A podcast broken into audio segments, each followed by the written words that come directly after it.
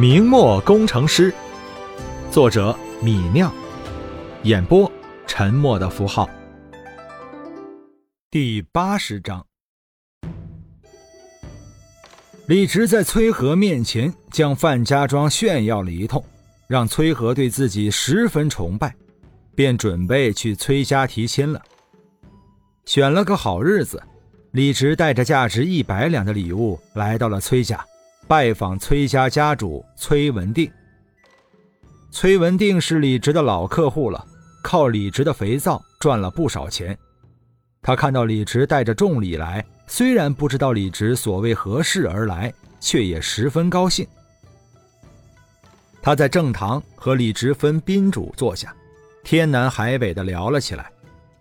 说了几句，崔文定让仆人把自己儿子叫来，介绍给李直认识。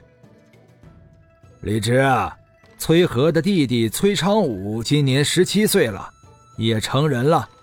他今年考取了童生。说到这里，崔文定停顿了一下，似乎为自己儿子这么年轻就考取童生十分得意，然后又说道：“他也算是和你一起玩大的，以后你要多关照他。”崔昌武生得十分清秀，一双眼睛很大。长得有几分像他姐姐崔和。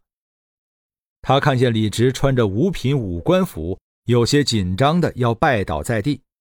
李直赶紧上去扶住他，他这才放松下来，站在父亲面前，朝李直作了一揖，大声说道：“李直哥哥好。”李直笑道：“五哥好，好久不见了。”崔昌武摇了摇脑袋，拱手说道。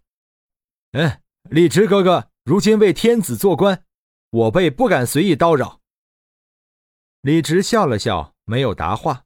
崔昌武便坐在了次席上，听父亲和李直说话。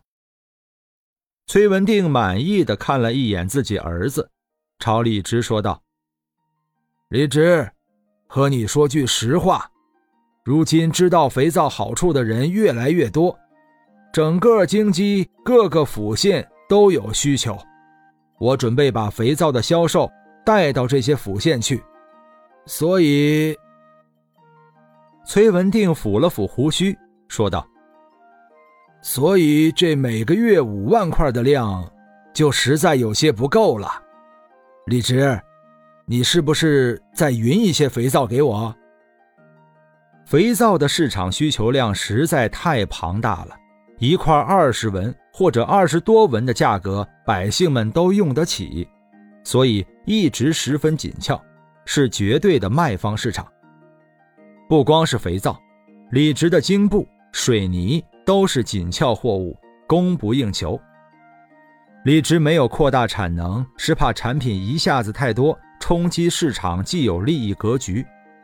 而且，如果李直在天津生产单种货物太多的话，原材料采购也是一个问题。如今能把李家的货物卖出去不算本事，能和李直买到货物才算英雄。李直笑了笑，说道：“那便每个月再加五万块肥皂，不过给你的售价要涨到十八文一块。”崔文定听到这话，兴奋莫名，一拍大腿说道：“好！”啊！不愧是我井边坊的子弟，就是爽快。十八文就十八文。崔文定在京师卖肥皂，一块卖二十五文，李直多给他五万块，他就能一个月多赚三百多两银子。虽然原先五万块肥皂进价也要涨到十八文，但比起十七文，他也只是少赚了五十两。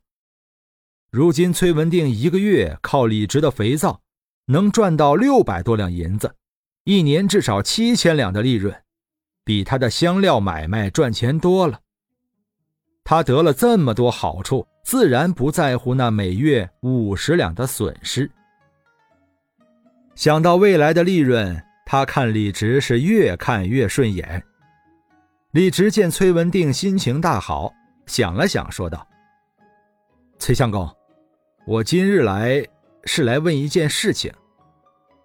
崔文定这才收起笑容，想起李直今天带来的价值一百两的重礼，正色问道：“何事啊？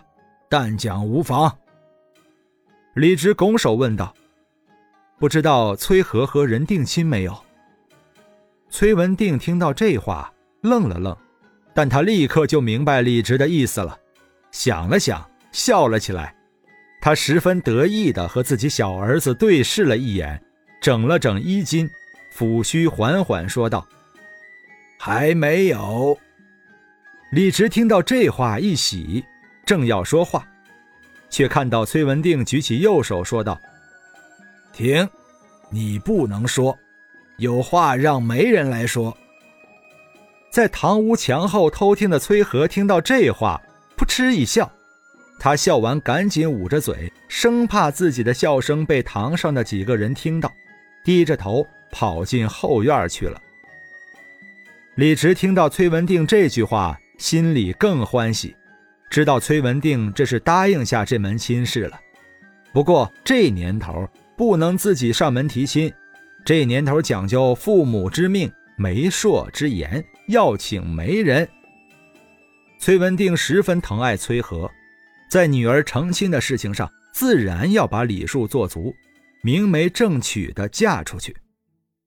李直得了这句话，便告辞离开了崔家，找媒人去了。第二天，李直请了个媒婆到崔文定家说媒。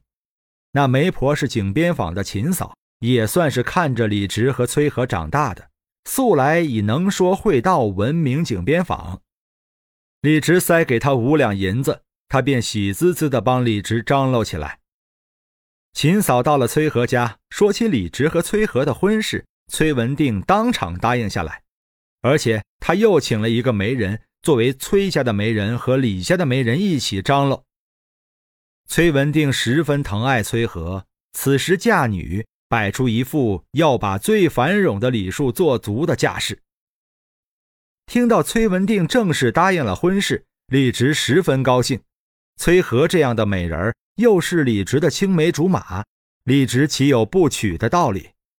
不过这事儿一定下来，李直每天就要在范家庄迎接这两个媒人了，回答各种问题，讨论各种礼数，倒是比管理领地还要忙一些。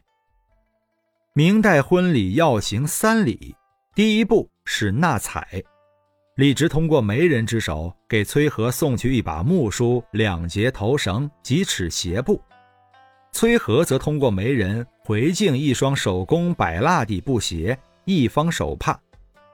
第二步叫做纳征，李直要给崔家送聘礼，李直真心喜欢崔和，大方的给崔家送去了纹银一千两的聘金，另外有十几套女孩子家的绸缎衣饰。其中包括一套白子和一套大红裙，最后还有一套黄金簪子和耳巴。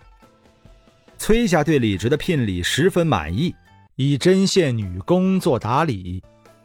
做完了以上两步，李直和崔文定便通过媒人择吉日，双方把日子选在二月十三，是个大吉的日子。到了二月十二，成亲吉日前一天。崔和家把嫁妆送到李直的副千户官厅里，开始铺嫁妆。当着李直的面，崔和家的丫鬟把所有的箱子打开，意为开箱发财。崔相公素来疼爱崔和，给崔和做的嫁妆十分厚重，也花了八九百两银子，各种生活用品一应俱全，包括成套的金手镯、金项链、盆桶、床上用品。箱子、衣服等等，琳琅满目，其中还有一把红漆筷子，寓意快快生子。崔和亲手做的新娘新鞋放入新郎鞋中，取意和谐到老。三礼最后一礼就是迎亲了。二月十三这一天，李直雇了三个吹鼓班子，骑着自己的乌孙宝马，一路敲锣打鼓的从范家庄走到渭城。把八抬大轿抬到了井边坊崔家门口，看到李直的气派班子，井边坊的邻居们全部挤到崔家门口看热闹。好气派的场面，这崔和终究是嫁给李直了。崔和是我们房里最漂亮的姑娘，今天嫁人喽。不嫁给李直，嫁给谁呀？如今李直是范家庄的房首，从五品的武官呢。我们井边坊没有比李直出息的孩子了。崔家院子里，崔和的三姑六嫂聚在正堂前面，哭成了一片。崔和带着一块红盖头，在伴娘的搀扶下走出了院子，步入了轿子。